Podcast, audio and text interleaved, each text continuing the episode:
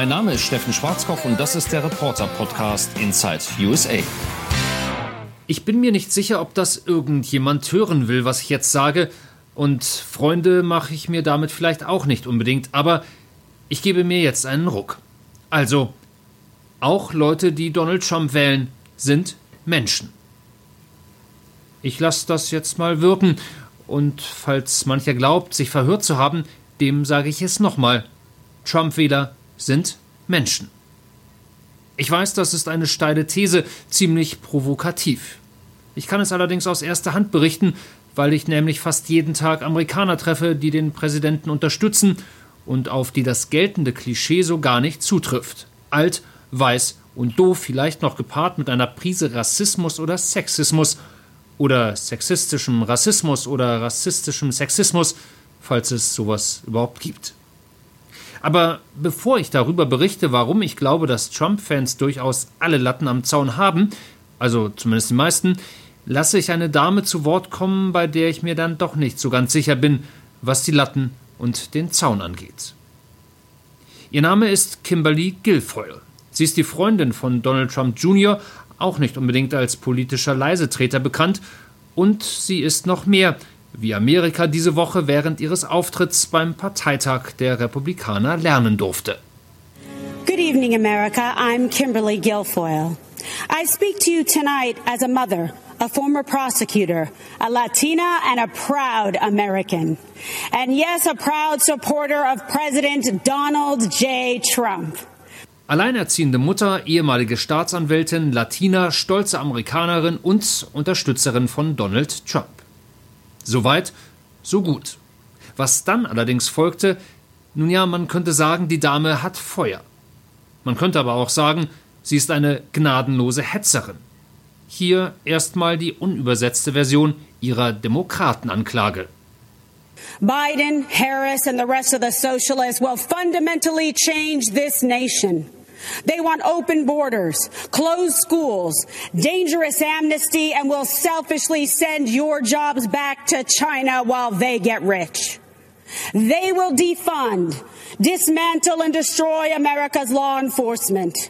Zusammengefasst, leider kriege ich das mit dem düster schrillen Warnton ihrer Stimme nicht hin, heißt das so viel wie Joe Biden, Kamala Harris und die Sozialistenbande wollen offene Grenzen, geschlossene Schulen, gefährliche Amnestiegesetze. Sie wollen amerikanische Arbeitsplätze nach China verlagern, um sich selbst zu bereichern. Sie wollen der Polizei Gelder streichen und sie zerstören. Ha, das ist mal eine Ansage. Klingt wirklich schlimm, was die Demokraten da alles machen wollen. Die Sache hat nur einen Haken. Nichts von alledem stimmt. Nicht die Sache mit den Schulen, nicht die mit der Polizei, nicht die mit China. Joe Biden hat mehrmals erklärt, dass er nichts mit den radikalen Ideen anfangen kann, die Polizei abzuschaffen oder klein zu schrumpfen. Er will Millionen Arbeitsplätze durch eine neue Klimapolitik schaffen, nicht abschaffen. Und er möchte Struktur in das Corona-Regel-Tohuwabo bringen, damit Kinder und Lehrer wieder sicher zur Schule gehen können. Ob er das alles hinkriegt, ist freilich eine andere Frage. Aber zurück zur in Feuerrot gewandeten Frau Guilfoyle, die sich in ihrer gut sechsminütigen Rede sichtlich gefiel, in ihrer Ich mal den Teufel an die Wand Rolle. They want to destroy this country and everything that we have fought for and hold dear. They want to steal your liberty, your freedom. They want to control what you see and think and believe so that they can control how you live. Ich fasse nochmal kurz zusammen, verzichte aber aufs Schreien. Die Demokraten wollen das Land zerstören und alles, was den Amerikanern lieb ist. Sie wollen ihnen die Freiheit nehmen und ihre Gedanken kontrollieren, sodass sie die Macht über die Menschen an sich reißen können. Das war spätestens der Zeitpunkt, wo ich schwer darüber nachdachte, über die Latten und den Zaun und die Tassen im Schrank. Es sei dazu gesagt, die 51-Jährige ist Beraterin des Präsidenten und oberste Spendensammlerin seines Wahlkampfteams und vermutlich ein kluger Kopf. Eigentlich. Vielleicht hätte sie das aber ein bisschen mehr zeigen sollen in ihrer Rede. Nur mal so, fürs nächste Mal. Wenn sie dann aber schließt mit den Worten, das Beste kommt noch, dann kann ich mich nicht wirklich freuen, ich kriege da eher Angst. Ladies and gentlemen, leaders and fighters for freedom and liberty and the American dream, the best is yet to come. Jawohl, keine Frage. Die Frau hat aber auf jeden Fall Eindruck hinterlassen. Auf Twitter gibt es inzwischen die Guilfoyle Challenge. Großartig. Ladies and gentlemen, leaders and fighters of the American dream, the best is yet to come. Ladies and gentlemen, leaders and fighters of the American dream, the best is yet to come. Es fällt mir jetzt fast ein wenig schwer, die Kurve zu kriegen und wieder bei meiner Eingangsthese zu landen, dass Leute, die Donald Trump wählen, ganz normale Menschen sind. Sind sie aber, und viele von ihnen unheimlich nett, offen, freundlich, hilfsbereit, amerikanisch eben. Im tiefsten Trump-Land ist mal unser klappriges Auto liegen geblieben. Der Mann, der uns im strömenden Regen half und meine Familie und mich erst zu einer Werkstatt, dann zu einem Motel fuhr, hatte einen Trump-Aufkleber auf seinem Wagen. In Texas während Hurricane Harvey brachten Hardcore-Republikaner nachts meinen Kameramann und mir Getränke und Sandwiches. Unser Job, meinten sie, sei ja schon hart genug. Ich war bei unzähligen Trump-Wahlkampfveranstaltungen und als Reporter ist man ja eigentlich Volksfeind, the enemy of the people, Fake News. Doch frage ich die Leute mit den Trump-Mützen, ob sie Zeit für ein kurzes Interview hätten, ist die Antwort immer gleich. Sure, what do you want to know? Klar, was wollen Sie wissen? Amerikaner, auch Trumpianer, sind nämlich ausgesprochen höfliche Menschen. Letztens war ich in Old Forge in Pennsylvania. Der Präsident hatte sich angekündigt und der 8000 Einwohnerort wurde von Trump-Fans geradezu gekapert.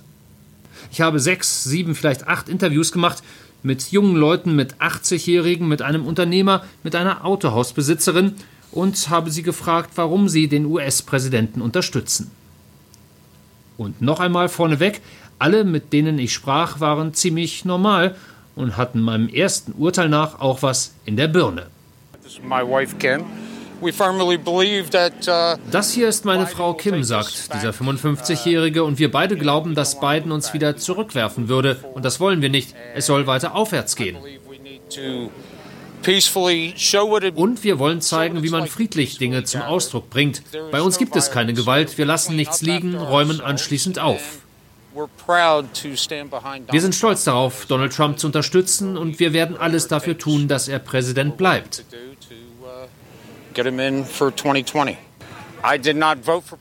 Ich habe nicht für Obama gestimmt, aber ich habe ihn als unseren Präsidenten unterstützt. Das ist heute anders. Den Leuten ist es nicht mehr wichtig, Amerikaner zu sein, sondern sie sehen sich in erster Linie als Demokraten.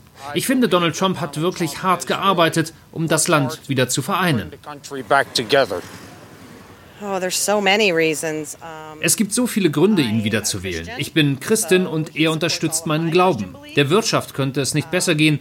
Dem Mittelstand und den etwas wohlhabenderen wie mir hat er viel Gutes getan und ich mag seine Leidenschaft und ich glaube ihm alles, was er sagt. And I just feel his passion in everything he does and I believe everything that he says.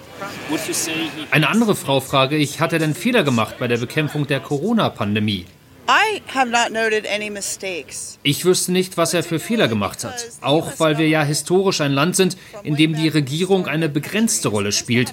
Und es ist nicht Aufgabe der Regierung, sich um Krankheiten zu kümmern.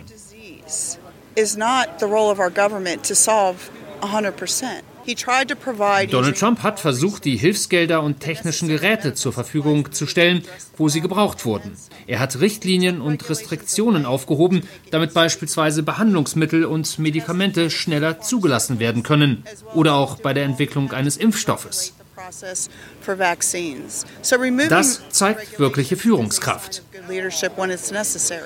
Das vielleicht mal als kleiner Einblick ins Seelenleben von Trump-Wählern in aller Ruhe vorgetragene Argumente, nicht gebrüllt, geschrien oder gepöbelt. Und von ihnen gibt es ziemlich viele. Sehr, sehr viele. Wo sie ihr Kreuz machen am 3. November, ist klar. Schlechtere Menschen sind sie deshalb nicht.